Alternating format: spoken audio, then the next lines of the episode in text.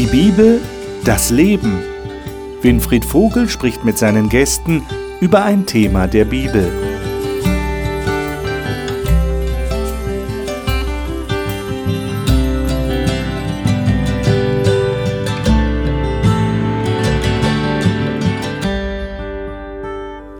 In unserer Talkrunde sind wir im Themenzyklus Warten und Leben.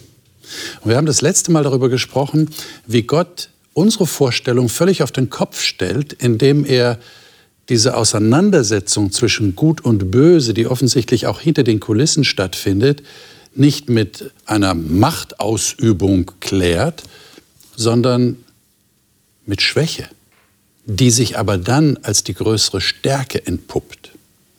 Heute haben wir die Frage vor uns, was machen wir denn damit? Wie, wie wie betrifft uns das ganz persönlich?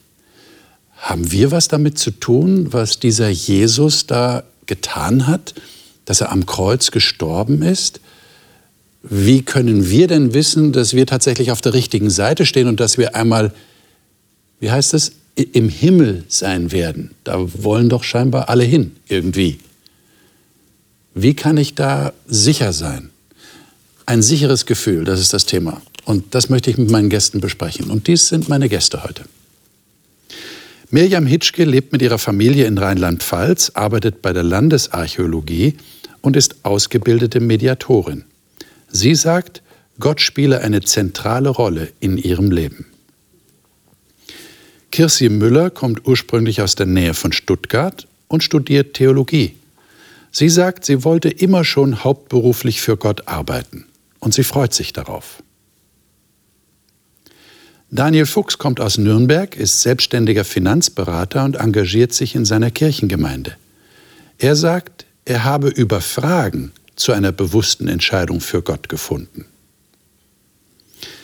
Dennis Meyer ist Pastor in einer Freikirche und dort in leitender Verantwortung in den drei nördlichen Bundesländern.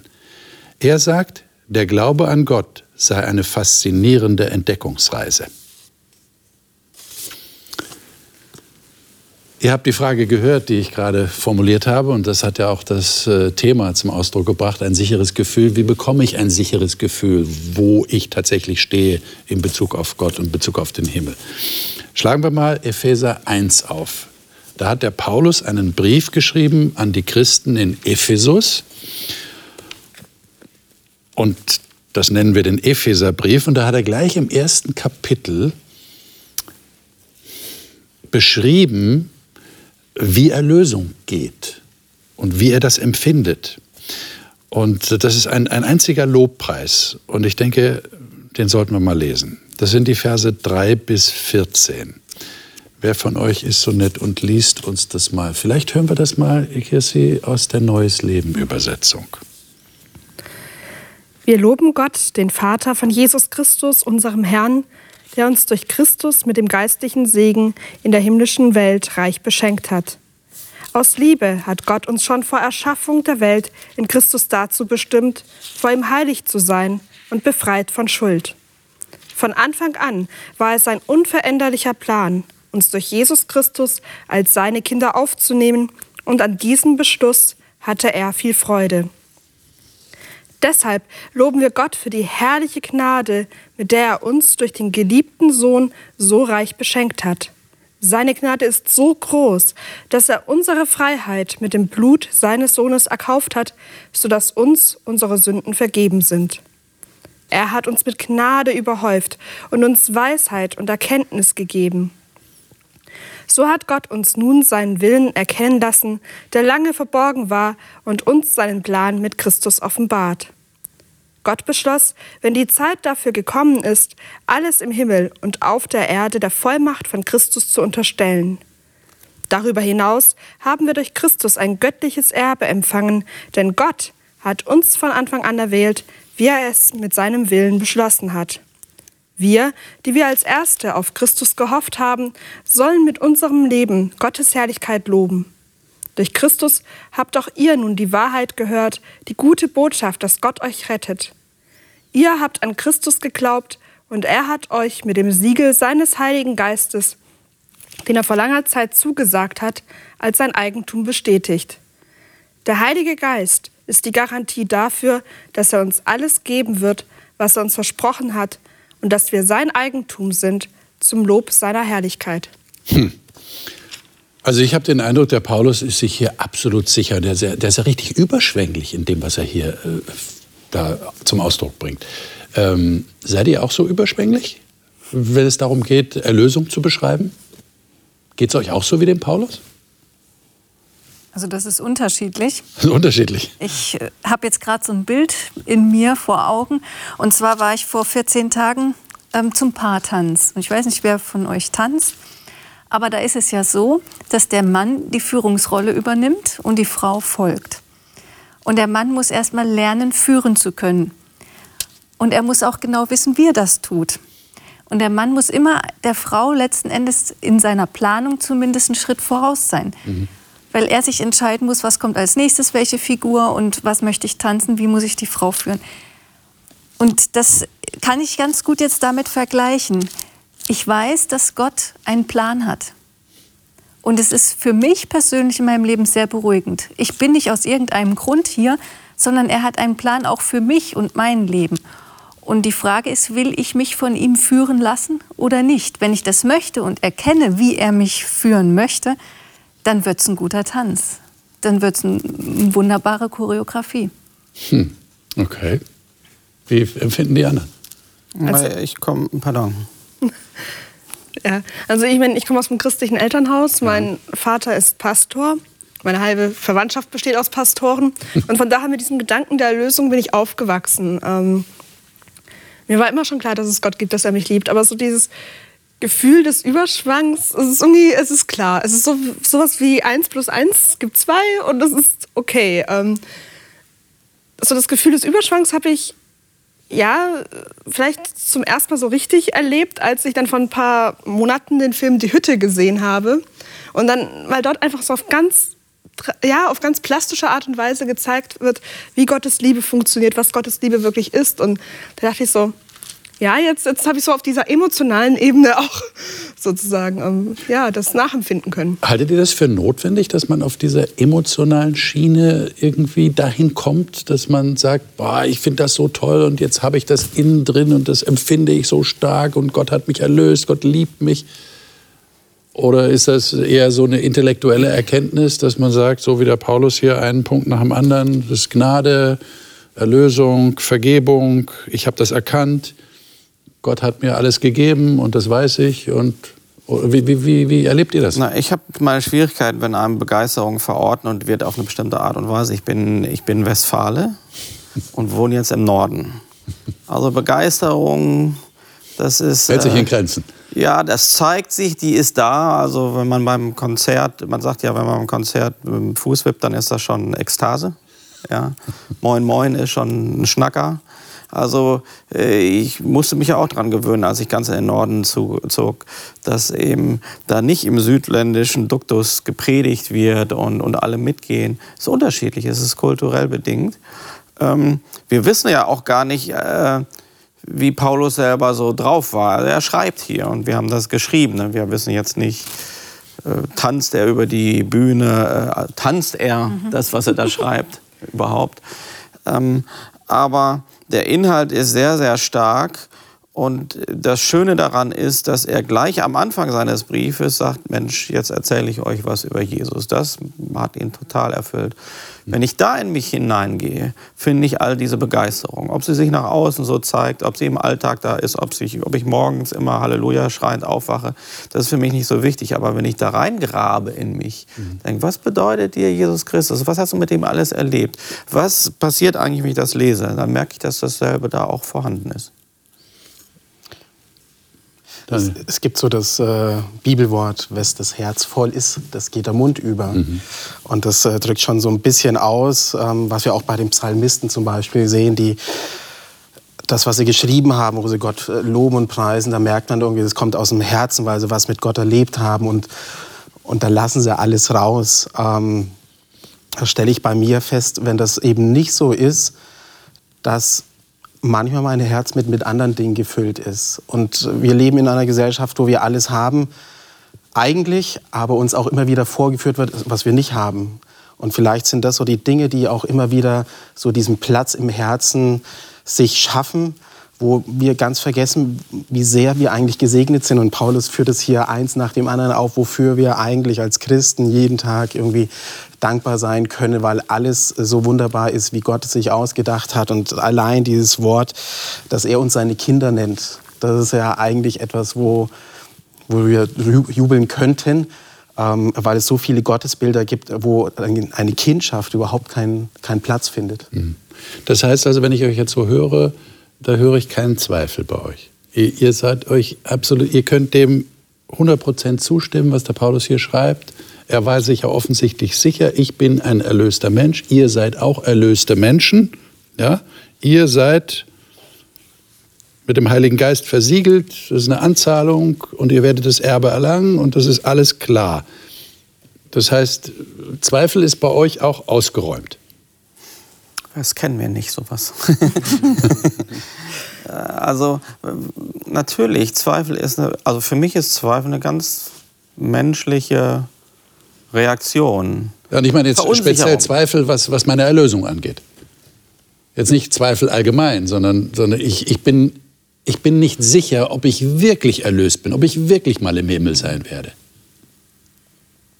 Das ist eine schwierige Frage, weil ich glaube, das hier verinnerlicht heißt, dass dieser Zweifel, also es wird ja, von, Erlösung ist ja was, was nicht von mir abhängt, weil ist, er redet hier die ganze Zeit von Jesus. Ja. Natürlich habe ich auch mal so Gedanken in mir, wo ich sage, stimmt das alles, was er sagt? Solche Art von Zweifel. Mhm. Aber äh, ähm, dass es auf meine Performance ankommt, jetzt oder dass ich an einem Tag, wo ich schlecht drauf war, unfreundlich war zu Menschen, äh, wortkarg oder irgendwie andere Sachen, jetzt abends frage, oh, jetzt äh, weiß ich nicht, ob ich erlöst bin oder so. Ich glaube, wir kennen das alles mhm. und ich kenne das auch vor allen Dingen aus der Phase in der Jugend, wo man wirklich sehr mit, mit sehr viel Selbstzweifel zu tun hat, bevor man auch was, eine Sicherheit finden kann, in Beziehungen, in, in sich selber, auch ein Selbstbewusstsein hat und so. Von daher glaube ich, das kennt schon jeder.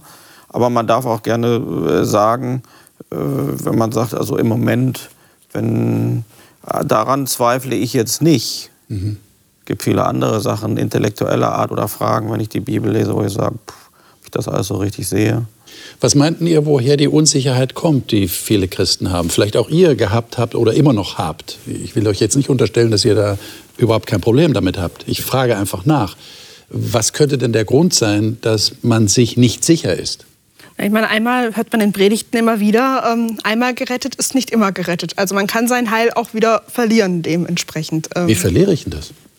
Ja, da gibt es dann die verschiedenen Antworten. Also wenn ich jetzt zum Beispiel hier ähm, an Offenbarung 3 denke, an die Gemeinde Laodicea, aber die heißt es, weil du halt im Lauwarm bist, weil du dich weder so noch so entscheidest für mich, deswegen spucke ich dich aus, deswegen gehörst du nicht mehr zu mir. Ja? Ähm, und, und dieses, ähm, man hinkt halt irgendwie so auf beiden Seiten. Man, man will zwar irgendwo vielleicht Gott nachfolgen, aber hat dann doch wieder irgendwie Gefallen an so einem alten Leben. Man kann sich nicht wirklich entscheiden. Ähm, dann eine andere Antwort, die immer wieder auch gern gegeben wird oder die man auch mal wieder in Predigten hört, ist, naja, wenn man halt dann doch zu viel dann wirklich noch so, also sündigt, wenn man eben die Heiligung, wenn die Heiligung nicht, also Heiligung ist also dieser Prozess, dass man sich von Gott verändern lässt, wenn man das nicht zulässt, ähm, das sind also so das Punkte, gewiss, die ich immer wieder mal in Predigten höre. Da, da ist ein gewisser Anspruch, genau. der an den Christen auch gestellt wird. Er sollte sich jetzt entsprechend auch verhalten. Und jetzt kommt dann so das Gefühl zurück, ich verhalte mich aber noch nicht so gut. Ist das das, dieser ja, Gedanke, dass, dass Gott mit mir so zufrieden Scheitern. ist? Und, und dann kann ich nicht mehr sicher sein. Genau, und immer wieder dieses Scheitern. Eben. Okay, ja, darüber müssen das, wir reden. Das sind aber genau die Kon Gedankenkonstrukte, die, die auf sich auf Zweifel gründen, die immer wieder auch, natürlich soll ich mein eigenes Verhalten hinterfragen und soll es auch immer wieder äh, Gott vorlegen. Aber diese grundsätzliche Gewissheit der Erlösung, ich für mich habe die. Ich zweifle nicht daran, dass ich nicht erlöst bin, weil ich Jesus habe. Und das ist ja das, wo jeder Christ auch an dem Punkt, wo er sagt, ich glaube, dass Jesus mich liebt. Ich, er ist für mich den Weg vorausgegangen. Ich bin mir sicher, dass ich gerettet und erlöst bin. Ja, und diese Gedanken, die dann so kommen, die sind menschlich. Die hatte ich auch schon in meinem Leben. Vielleicht werden die auch irgendwann in einem Zusammenhang mal wieder hervortreten. Aber ich will sie nicht zulassen. Das ist meine Entscheidung. Mhm.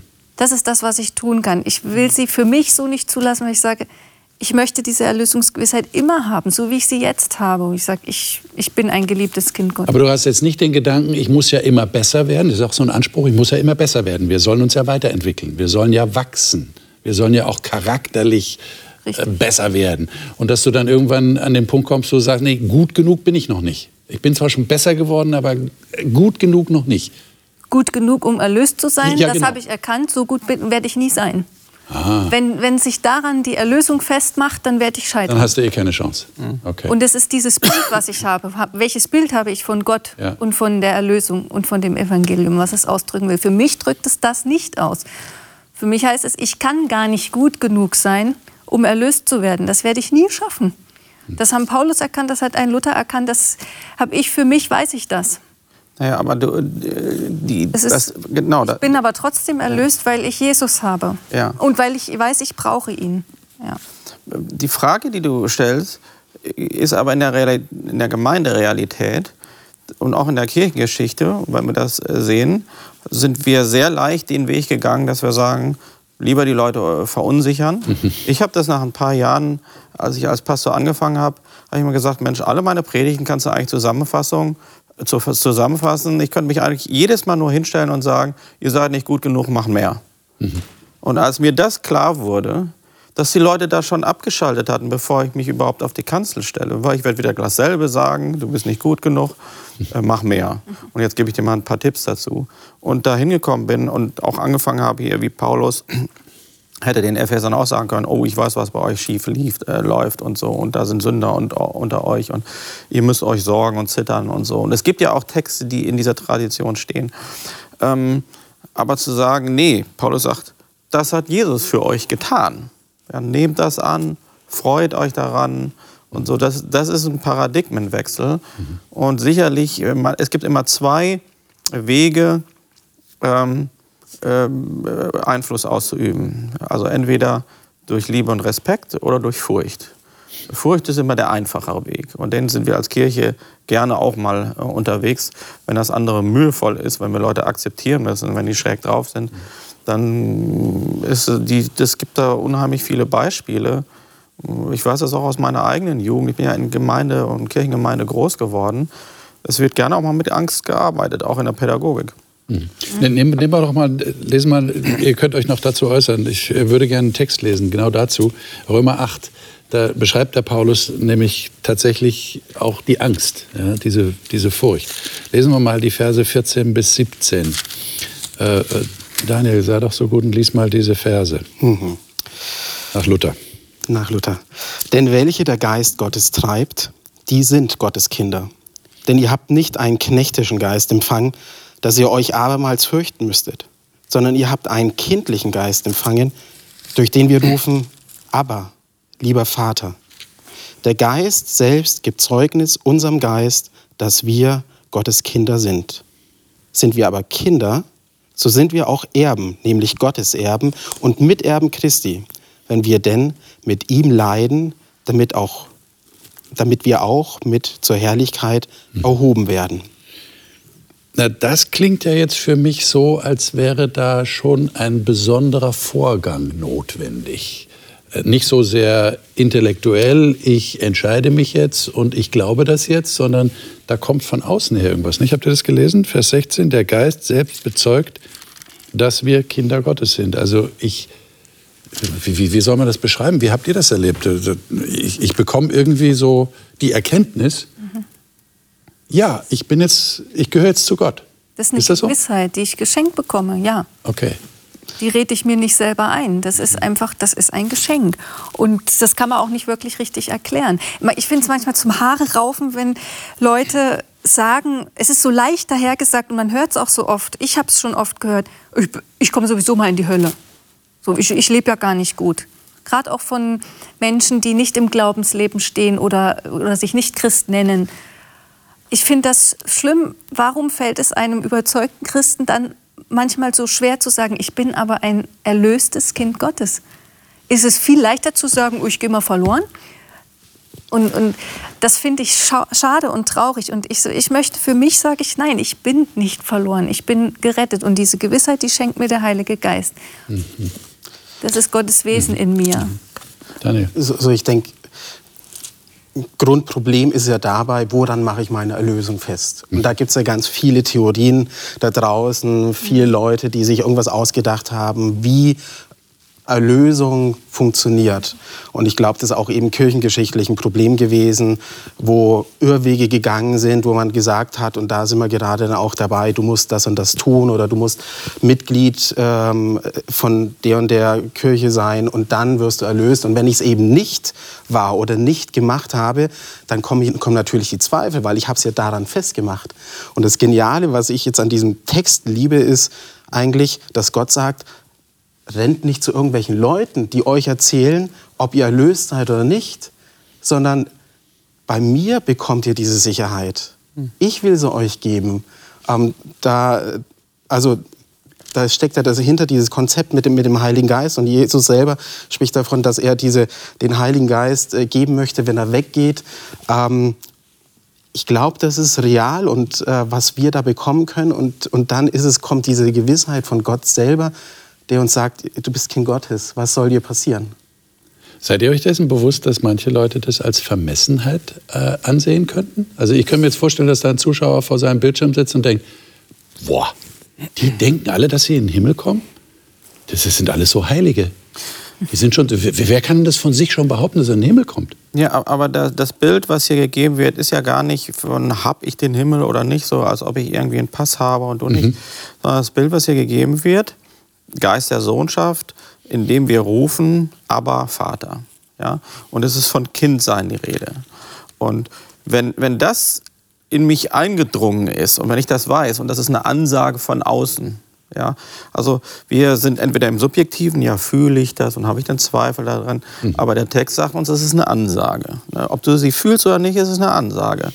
Und genauso wenn sie eingedrungen ist, dann weiß ich das ja. Also ich habe noch nie angezweifelt, dass ich das Kind meiner Eltern bin.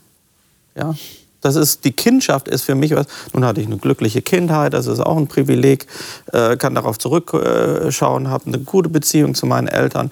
Aber wenn mich jemand fragt, Mensch, du glaubst, du bist irgendwie Kind deiner Eltern, finde ich aber jetzt ein bisschen vermessen und selbstsicher. ich sagen, wie bist du denn drauf? Ja, in dieser Beziehung, da ist was gewachsen, die haben was für mich getan, ähm, da, da, da kommt noch was, wie, also das ist eine, doch eine ganz andere Ebene, als wenn ich irgendwie selbst sicher eine Aussage über mich mache. Mhm. Und das ist ja das hier. Aber Vater ist hier diese ganz intime äh, Beziehung, die er sagt, äh, und dann wird er gesagt, der Geist legt das in euch, dass ihr mit da, zusammen mit deinem Geist kannst du das Lied im Chorus anstimmen, ich bin ein Kind Gottes. Das vermessen ist, nein. Und das bedeutet dann auch, ich formuliere es jetzt mal ganz bewusst so, dass ich es am Ende schaffen werde. Korrigiert mich, wenn die Aussage falsch ist. Wann ist denn das Ende? Naja. Ende, wenn alles gut wenn, wird. ja, oder wenn. Wenn mein Leben zu Ende ist, wenn, wenn die Welt Wenn mein Leben zu Ende ist, ist genau. Ja? Ja, zum Beispiel. Wenn diese Welt zu Ende geht.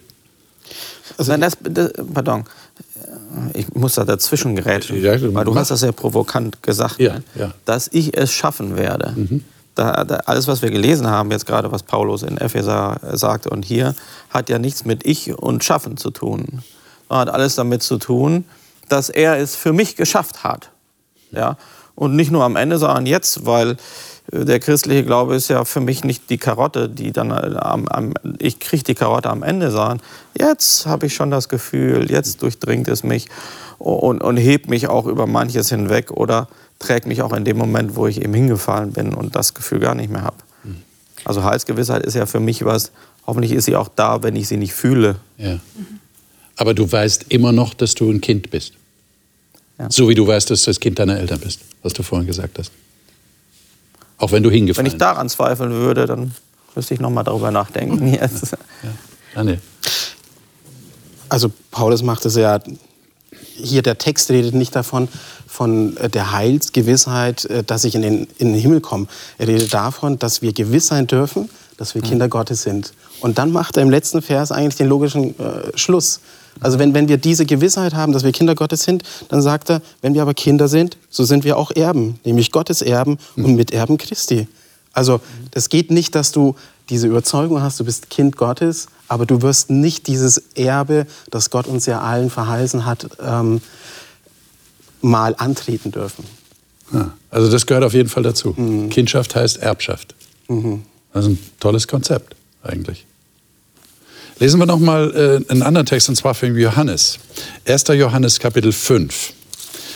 Ähm,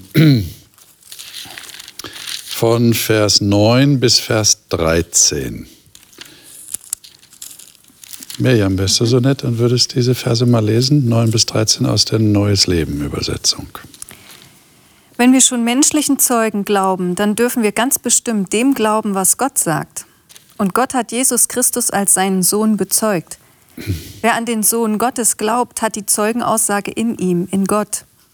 Wer Gott nicht glaubt, der macht ihn zum Lügner, weil er nicht glaubt, was Gott über seinen Sohn ausgesagt hat. Und dies hat Gott versichert. Er hat uns das ewige Leben geschenkt, und dieses Leben ist in seinem Sohn. Wer an den Sohn Gottes glaubt, hat das Leben. Wer aber an den Sohn Gottes nicht glaubt, hat auch das Leben nicht. Das schreibe ich euch, damit ihr wisst, dass ihr das ewige Leben habt, weil ihr an dem Namen des Sohnes Gottes glaubt. Hm. Jetzt bringt er das ein bisschen, also der Johannes, das ist jetzt nicht der Paulus, der Johannes äh, bringt da so ein bisschen in, in die andere Seite rein, habe ich den Eindruck. Wer den Sohn hat, hat das Leben. Mhm. Wer den Sohn Gottes nicht hat, hat das Leben nicht.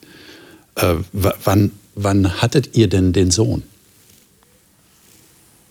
Gab es da so einen Punkt, wo ihr gesagt habt, jetzt habe ich den Sohn?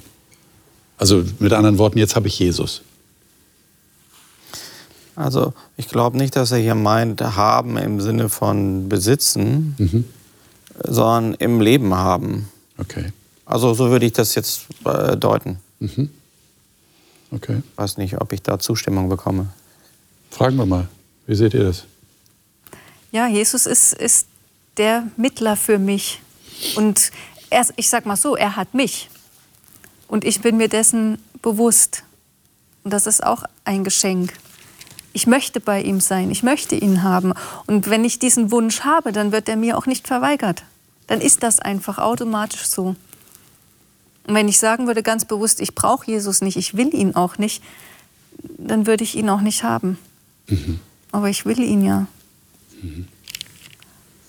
Okay.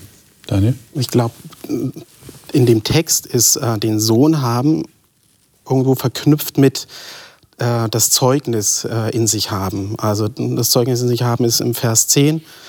Ähm, und da wird vorgeschoben, wer an den Sohn Gottes glaubt, der hat das, dieses Zeugnis in sich. Da ist auch schon die Rede von etwas haben. Und dieses Zeugnis ist ja das, dass wir daran glauben dürfen, dass Gott uns erlöst hat, dadurch, dass er seinen Sohn gegeben hat.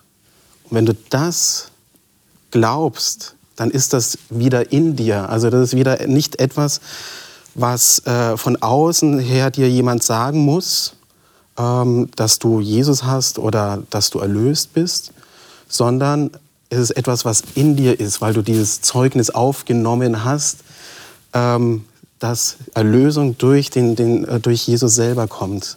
Und damit habe ich dann auch Jesus. Also so würde, würde ich das sehen. Also auch passt auch wieder zu den, zu den Texten vorher, dass Gott selber derjenige ist, der uns das in uns hineinlegt. Aber es ist schon eine Tatsache, die, die außerhalb von dir passiert ist. Und da bekommst du die Nachricht drüber. Mhm. Also in dem Fall, Jesus ist für dich gestorben. Und das verinnerlichst du. Das, das meinst du damit. Das ist ja Glauben. Und das ist dann eine sehr subjektive Erfahrung, die auf einer objektiven Tatsache beruht. Kann man das so sagen? Ja, also eigentlich erklärt er sich ja selber.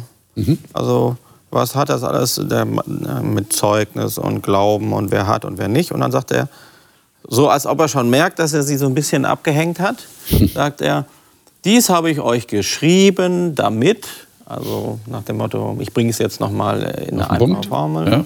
Damit ihr wisst, dass ihr ewiges Leben habt, die ihr an den Namen des Sohnes Gottes glaubt. Also ihm ist diese Ver Versicherung, also da muss eine Verunsicherung gewesen sein, sonst hat er das nicht geschrieben. Deswegen sagt, das schreibe ich euch, damit ihr durchatmen könnt und dann dass ihr es wisst. Und dann sagt ihr, wenn ihr an den Namen des Sohnes Gottes glaubt. Was heißt denn das? Also der Name für mich ist ja immer, es gibt auch einen Text, auch übrigens Johannes, äh, aber ich habe ihn jetzt nicht auswendig parat, wo ähm, aus dem hervorgeht, dass das Name immer, der Name im Hebräischen sowieso immer das Wesen wiedergibt desjenigen, der da, an, der da gemeint ist. Und Glauben ähm, an Jesus heißt eben nicht nur, ich glaube dieser Geschichte, sondern ich glaube, dass der so ist, hm. dass der so, dass der es möchte, dass ich diese Gewissheit habe, dass er, Paulus wieder, Epheser, diese ganzen Geschenke mir gegeben hat und mir auch wirklich geben, dass das seine Wesensart ist. So würde ich es übersetzen wahrscheinlich. Ich habe jetzt auch gerade daran gedacht, dass äh, ich würde wahrscheinlich dieses Wort Glauben, wie es auch hier steht, wer an äh, den Sohn Gottes glaubt, äh, würde ich wahrscheinlich so übersetzen mit im Vertrauen annehmen. Da steckt zum einen an, dass ich es annehme und das andere ist das Vertrauen, was irgendwo auch diese Beziehung ausdrückt. Also und ich glaube, Glaube ist kein religiöses Konzept mit Regeln und, und Vorschriften, sondern da geht es um eine, eine, lebendige Beziehung. Und wenn ich eine Beziehung habe, dann wächst auch Vertrauen zu Gott. Und wenn ich dieses Vertrauen habe, dann kann ich auch das annehmen und auf einmal kommt dieser Friede und diese Ruhe drin, wo ich sage, ich habe ich hab Jesus und deswegen kann ich auch fest darauf vertrauen, dass ich das, was er mir ähm, zugesagt hat, dass das auch kommen wird, diese Gewissheit. Was würdet ihr jetzt jemandem sagen, der, der jetzt den Einwand bringt und sagt, naja, also das klingt mir ein bisschen zu einfach. Äh, Gott ist doch ein heiliger Gott, der hat einen hohen Anspruch, den hat er mir auch mitgeteilt. Ja, es gibt ja auch Texte, ihr sollt heilig sein, wie Gott heilig ist, hat Jesus selber gesagt. Äh, wie kommt ihr dann auf die Idee zu sagen, ich weiß das jetzt, ich, ich erreiche das. Ich habe da keine Zweifel. Ich bin erlöst. Ich, ich, werde, ich werde im Himmel sein. Ich werde das Erbe bekommen. Und dann sagt einer, nee, also, aber ich bin doch nicht, ich bin doch schlecht. Ich, ich, ich mache immer noch Sachen, die sollte ich eigentlich nicht machen. Gott kann doch mit mir nicht zufrieden sein. Wie, wie kriegt ihr das auf eine Reihe? Also, das ist das ist ja genau deswegen habe ich ja Jesus. Ich muss mal ganz kurz ein Beispiel, was ich hoffe, das kann ich damit deutlich machen. Wir hatten als Kinder mal ähm, eine kleine Kinderwaschmaschine geschenkt bekommen. Die hat mit elektrischem Strom funktioniert. Das heißt, da konnte man Wasser reinfüllen und die hat sich dann auch gedreht und das war richtig ein schönes Spielzeug. Und da wir Kinder der DDR waren, als meine Geschwister und ich, war sowas, das war was ganz Besonderes. Und ähm, ja, meine Schwester, die hat dann einfach die Maschine mal angestellt, die lebte leider nicht lange und hat sie dann in die Steckdose gesteckt mit dem Stecker, ohne das Netzteil. und was ist passiert? Die hat pff, puff gemacht. Das war aus dann mit der Maschine, ging nichts mehr. Wenn ich jetzt mal die Vollkommenheit Gottes, ja, von der du geredet hast, mit dem Strom aus der Wand vergleiche, dann komme ich als diese kleine Spielzeugwaschmaschine daher und schließe mich an diesen Strom an. Und was würde passieren? Ich würde verpuffen. Ich kann dem nicht standhalten. Da muss der Spannungswandler, dieses, dieses Netzteil, das muss dazwischen. Und das ist für mich Jesus. Und er fängt mich auf und er macht aus meiner Unvollkommenheit diese Vollkommenheit, dass ich vor Gott bestehen kann, dass ich einen Zugang habe zu, zu Gottes Wesen. Das ist für mich ähm, der Kern. Hm. Und ich weiß, dass ich das brauche. Ich habe es bitter nötig. Ich brauche Jesus. Okay. Wir haben ja auch vorhin gelesen, dass Gott uns mit Gnade überhäuft. Mhm. Also er gibt nicht nur so kleckerlesweise da irgendwie jedem so einen Tropfen und das war's, sondern er überhäuft uns regelrecht. Und ich meine, das muss man sich auch mal auf der Zunge zergehen lassen, was das irgendwie bedeutet. Und für mich ist Gnade nicht nur die Rettung, dass Gott mich von meinen Sünden erlöst, dass er mich da befreit, dass er die Sünden sühnt, sondern es bedeutet für mich auch, dass es noch weitergeht. Auch wenn ich heute noch scheitere, weiß ich, dass ich immer noch in dieser Gnade dadurch stehen kann, weil ich einfach damit reich beschenkt bin. In Epheser 2 schreibt Paulus auch, dass Gott sogar die guten Taten für uns schon vorbereitet hat. Ich muss mich doch dann gar nicht, ähm, also dass er uns durch diese Gnade dazu auch erst befähigt ähm, zu diesen guten Taten. Das heißt, ähm, selbst wenn ich jetzt dann ähm, ja, aus mir heraus kann ich nichts tun. Ich kann, ich kann nichts Gutes tun. Das macht alles Gott durch mich. Oder wenn ich ja auch an Römer 12 denke, da fängt äh, Paulus so damit an, weil Gott so barmherzig ist. Auch da beruht alles wieder auf der Gnade. Und dann heißt es nachher noch in Vers 2 dann, äh, lasst euch von Gott in neue Menschen verwandeln. Das steht auch im Griechischen hier, im, im, Grundtext hier, ein Passiv. Das ist etwas, was an mir geschieht. Das ist nichts, was, was, was ich aus mir herausbringen muss, wo ich mich abmühen muss, sondern Gott möchte diese Veränderung an mir vollbringen. Und ich möchte ein anderes Bild noch verwenden. Ähm, das Wort, was hier auch für verändern, verwandeln steht, ist, hängt mit Metamorphose zusammen. Das kennen wir von Schmetterlingen. Was muss denn eine Raupe tun, großartig, um sich da in einen Schmetterling zu verwandeln? Okay, sie verpuppt sich, aber sobald sie sich verpuppt hat, hängt sie einfach nur in der Gegend rum. Da passiert nichts, aber es passiert etwas an ihr. Ihr Körper verflüssigt sich und dadurch dann Nachher wird dann irgendwann ein schöner Schmetterling da nachher draus. Aber das ist ein Geschehen, das an ihr geschieht und nicht, was sie selbst irgendwie bewirken kann. Und genauso sehe ich das hier auch. Natürlich scheitere ich heute noch. Natürlich habe ich meine Stärken, meine Schwächen, meine Sünden. Ähm, ich sündige jeden Tag. Aber ich weiß, dass ich da Jesus an meiner Seite habe, der mich verändern möchte. Und das ist etwas, was an mir geschieht und was nicht ich hervorbringen kann.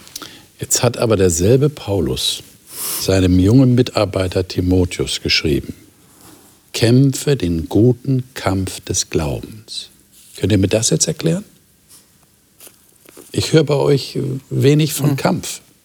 Das ist aber ein Kampf. Das ist, Ach, das ein, ist ein Kampf. Natürlich ist das ein alltäglicher Kampf. Wo will ich stehen? Wie will ich denken? Wie will ich die Sachen angehen? Wie will ich sie sehen? Ich habe immer mehrere Möglichkeiten. Ist das Glas halb voll oder halb leer? Das entscheide ich aktiv meine Umstände zwingen mich natürlich in bestimmte Gefühle und in bestimmte Situationen und Lagen hinein. Aber in, in jeder Lage habe ich selbst den Willen zu entscheiden, wie gehe ich jetzt damit um.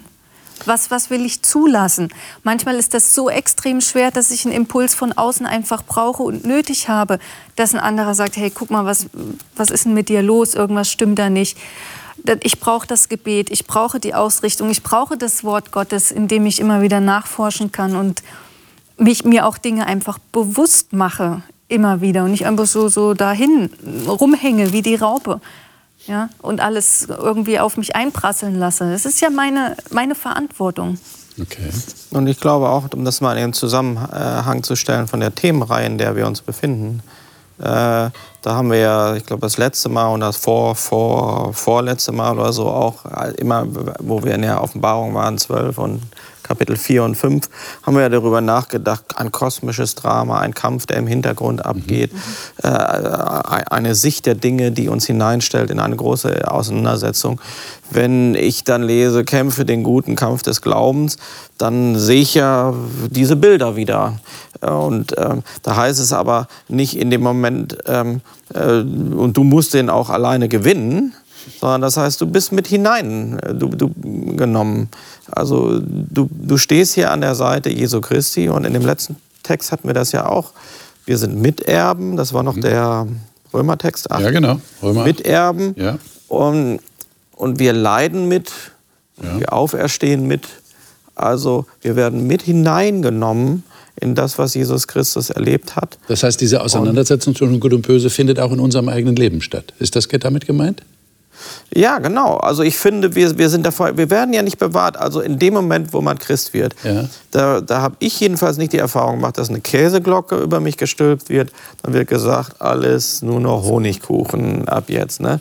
Du kannst da jetzt nach draußen gucken und siehst die böse Welt und innen drin ist alles, sondern nein, umgekehrt. Ich habe innere Zweifel, ich habe Kämpfe, ich habe die, die, Bibel spricht von äh, Versuchungen, Anfeindungen, mhm. Anfechtungen. Das sind ja alles so Sachen, wo ich da hineingestellt äh, werde. Und ähm, ja, das ist die Nachfolge. Aber zwei Dinge müssen wir auseinanderhalten. Das eine ist der gute Kampf des Glaubens. Das andere ist, erlöst zu sein durch Jesus Christus.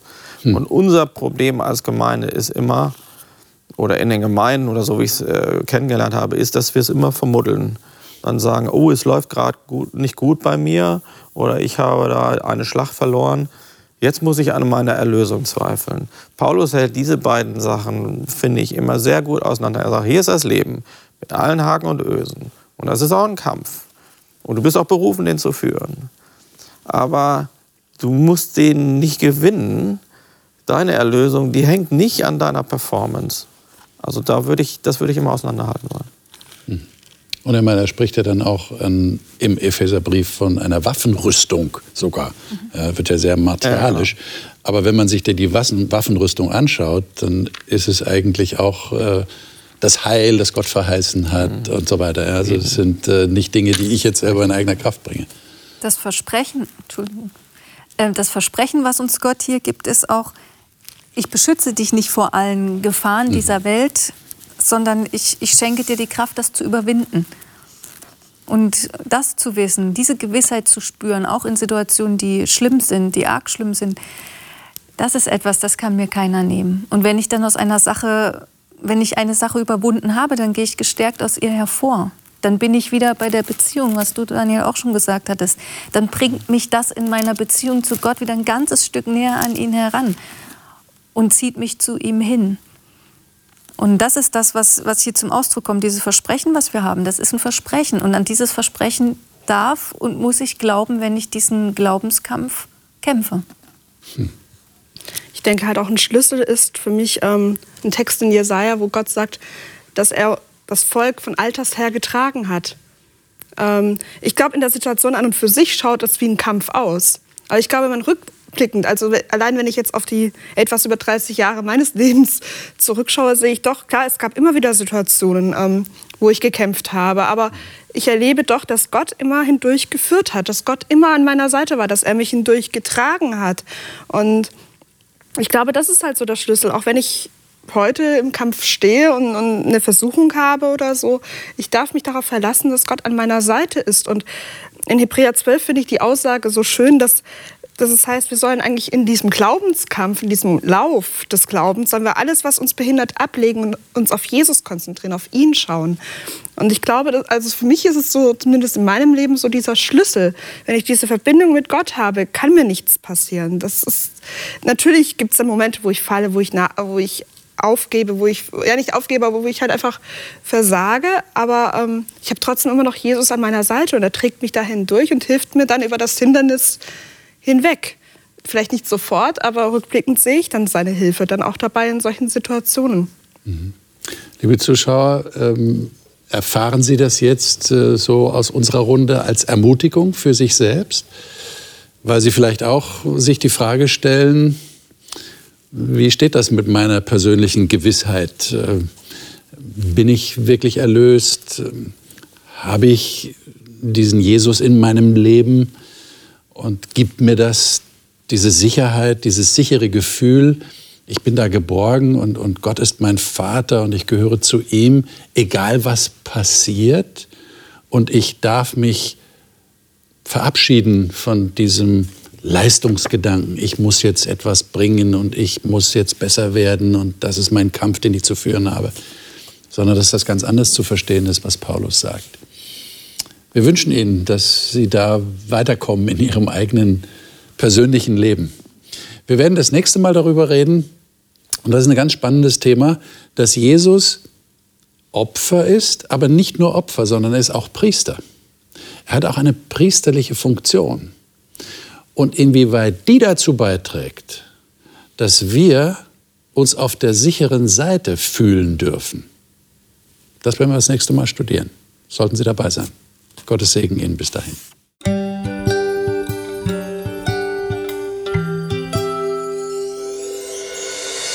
Sie hörten auf Hope Radio die Bibel, das Leben mit Winfried Vogel und seiner Gesprächsrunde.